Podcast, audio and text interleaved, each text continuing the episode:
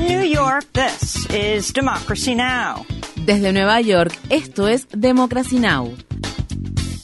Democracy Now! es un noticiero internacional de radio y televisión que se transmite desde Estados Unidos a través de Internet en democracynow.org. Welcome to Democracy Now!, democracynow.org. Bienvenidos a Democracy Now! en español democracynow.org barra es. El informativo de Guerra y Paz con Amy Goodman.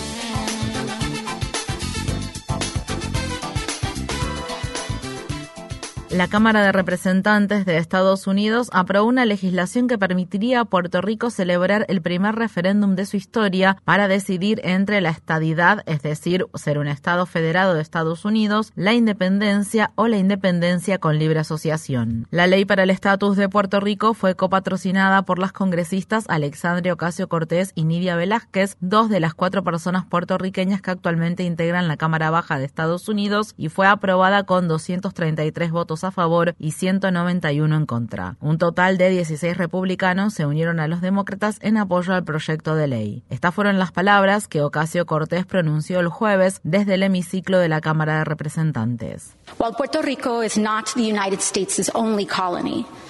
Aunque Puerto Rico no es la única colonia de Estados Unidos, es la más antigua. Hoy, por primera vez en la historia de nuestro país, Estados Unidos reconocerá su papel como fuerza colonizadora y el estatus de Puerto Rico como una colonia extendida. La ley para el estatus de Puerto Rico inicia un proceso para que los boricuas decidan su propio futuro.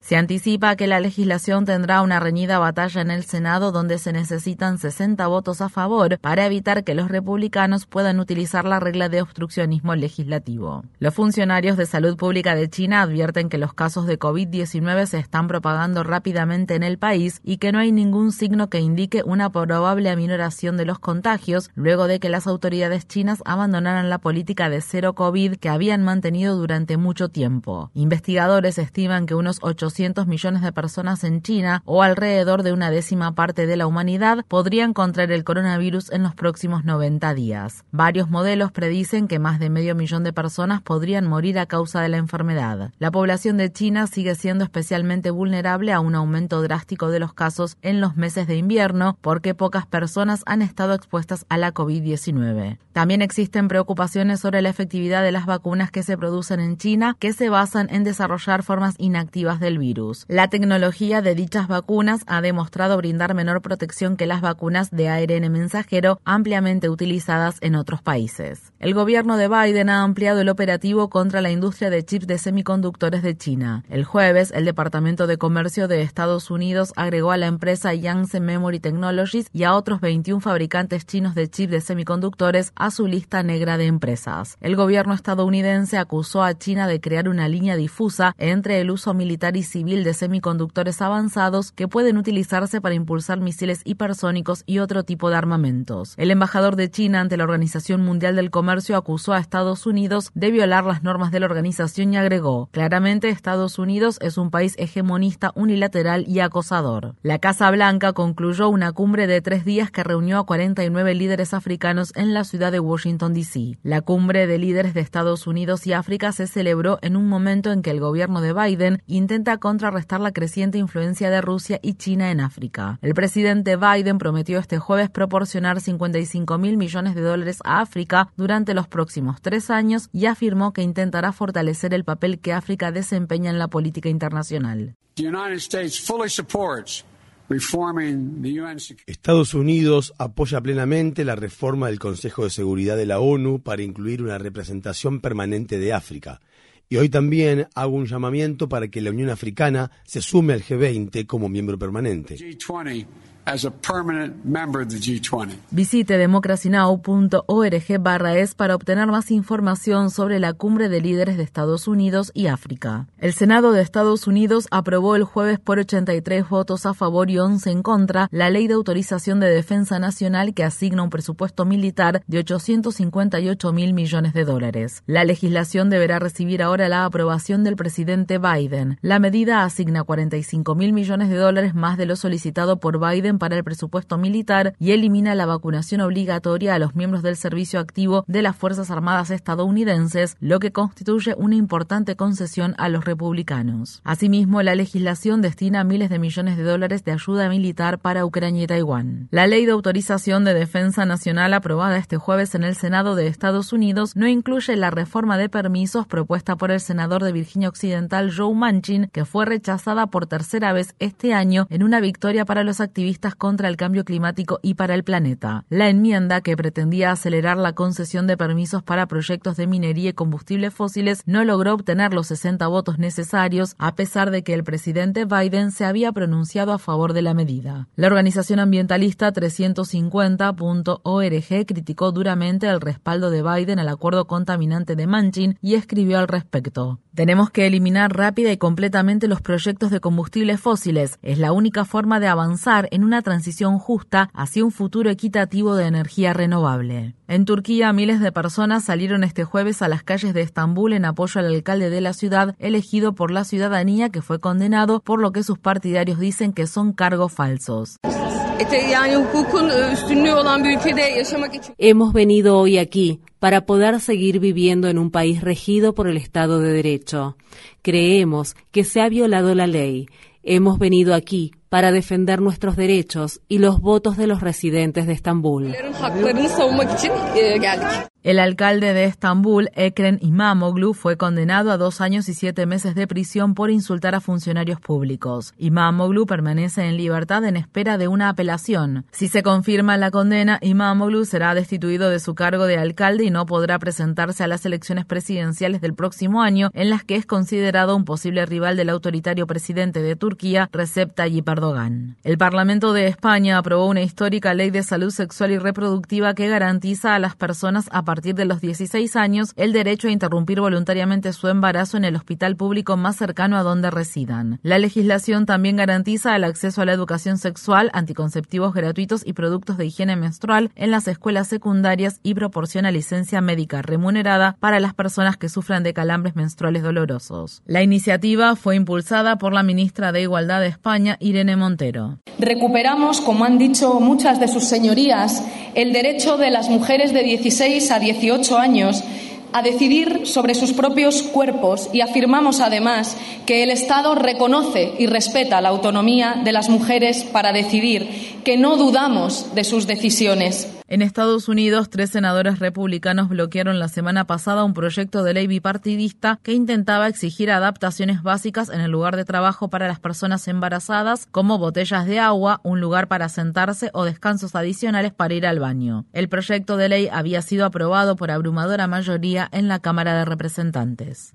El gobierno de Biden ha presentado una demanda contra el gobernador republicano de Arizona, Doug Ducey, por la construcción ilegal en ese estado de un muro improvisado a lo largo de la frontera entre Estados Unidos y México, una estructura que consiste en una doble fila de contenedores de carga y alambre de púas. La demanda presentada por el Departamento de Justicia exige que Arizona detenga la construcción y retire esa barrera que, según activistas en defensa de las personas migrantes y el medio ambiente, está destruyendo la valiosa biodiversidad en el desierto de Sonora y poniendo aún en mayor riesgo la vida de los solicitantes de asilo que intentan ingresar a Estados Unidos en busca de refugio. Ducey ha dicho que la medida intenta llenar el vacío que dejó el muro fronterizo inacabado propuesto por el expresidente Trump. La demanda se produce a menos de tres semanas que Ducey deje el cargo el 2 de enero. El gobernador republicano del estado de Texas, Greg Abbott, ha pedido a su estado que investigue si organizaciones humanitarias sin fines de lucro están ayudando a solicitantes de asilo a ingresar a Estados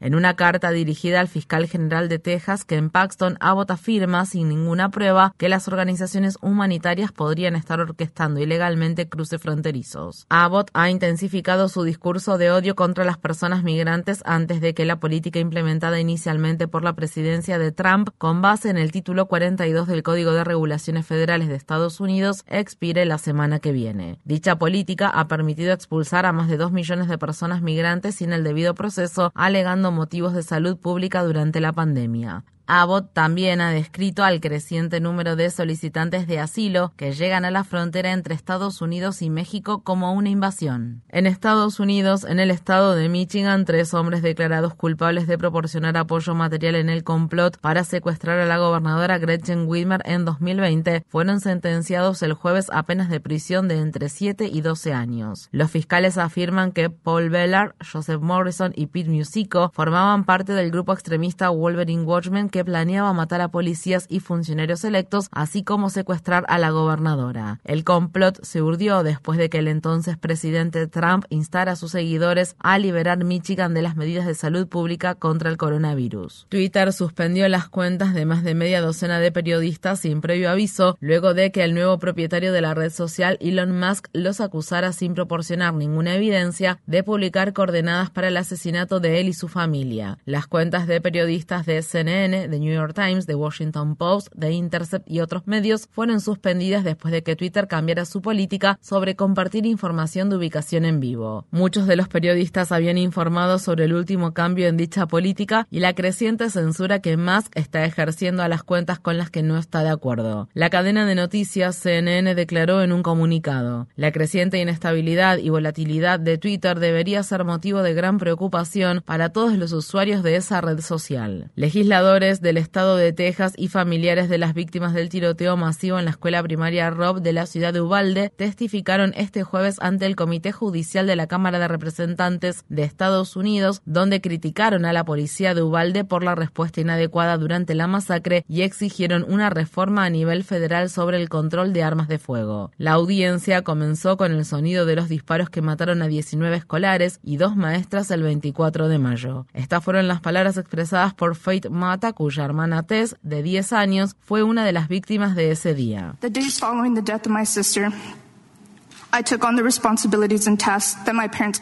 En los días posteriores a la muerte de mi hermana, asumí las responsabilidades y tareas que mis padres no podían soportar.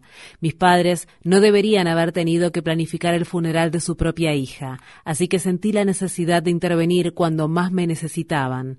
Nuestra vida ha cambiado para siempre, se ha oscurecido porque la luz que nos iluminaba se ha ido. En Estados Unidos, en el estado de Luisiana, cinco policías fueron acusados por la muerte de Ronald Green, un conductor negro que murió en 2019 después de que agentes de la Policía Estatal de Luisiana lo estrangularan, lo golpearan y lo electrocutaran con una pistola paralizante. Los cargos, que incluyen un cargo de homicidio por negligencia criminal, se presentan después de años de protestas y de trabajo de organizaciones activistas. Las autoridades le dijeron inicialmente a la familia de Green que este había muerto debido a las lesiones derivadas de una accidente, pero las imágenes tomadas por las cámaras corporales de los policías muestran el momento en que estos agreden a Green mientras él les dice tengo miedo. En Estados Unidos, un jurado del estado de Texas concluyó que Aaron Dean, un ex policía de la ciudad de Fort Worth, es culpable de homicidio involuntario por el tiroteo que en 2019 acabó con la vida de Atatiana Jefferson, una mujer negra de 28 años. Jefferson murió por los disparos efectuados por el oficial Dean, quien estaba respondiendo a una llamada efectuada por un vecino para reportar que la puerta principal de la vivienda en la que se encontraba Jefferson había quedado abierta y quiso asegurarse de que todo estuviera en orden. En ese momento Jefferson estaba cuidando a su sobrino de 8 años en la casa de su madre. El niño, que ahora tiene 11 años, testificó en el juicio. Cuando se le preguntó sobre los momentos posteriores al disparo que recibió su tía, el menor dijo en la sala del tribunal, me preguntaba, ¿Es esto un sueño? La congresista del estado de Minnesota, Ilhan Omar, ha pedido al presidente Biden que conmute la sentencia del denunciante Daniel Hell, que está cumpliendo una pena de 45 meses de prisión en una cárcel federal por filtrar información clasificada que exponía el programa estadounidense de utilización de aviones no tripulados y asesinatos selectivos. En marzo de 2021, Hell se declaró culpable de violar una disposición de la ley de espionaje que data de la Primera Guerra Mundial. El equipo legal de Hell afirma que su defendido intentó llamar la atención sobre la conducta inmoral del gobierno cometida bajo un manto de secretismo y contraria a las declaraciones públicas del entonces presidente Obama con respecto a la supuesta precisión del programa de utilización de aviones no tripulados de las Fuerzas Armadas de Estados Unidos. La congresista Omar afirmó el jueves que Biden debería indultar y dejar en libertad a Daniel Hell. Daniel's case is exactly what the pardon power is for. El caso de Daniel es exactamente para lo que sirve la potestad de conceder indultos cuando la letra de la ley no puede captar el complejo juicio moral que hacen los seres humanos en circunstancias extraordinarias. Me tomo muy en serio la prohibición de revelar información clasificada, pero lo que hizo Daniel fue valiente. Lo de Daniel fue un acto patriótico, un servicio a la ciudadanía.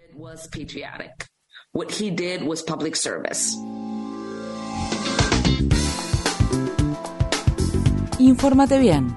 Visita nuestra página web democracynow.org/es. Síguenos por las redes sociales de Facebook, Twitter, YouTube y SoundCloud por Democracy Now! es.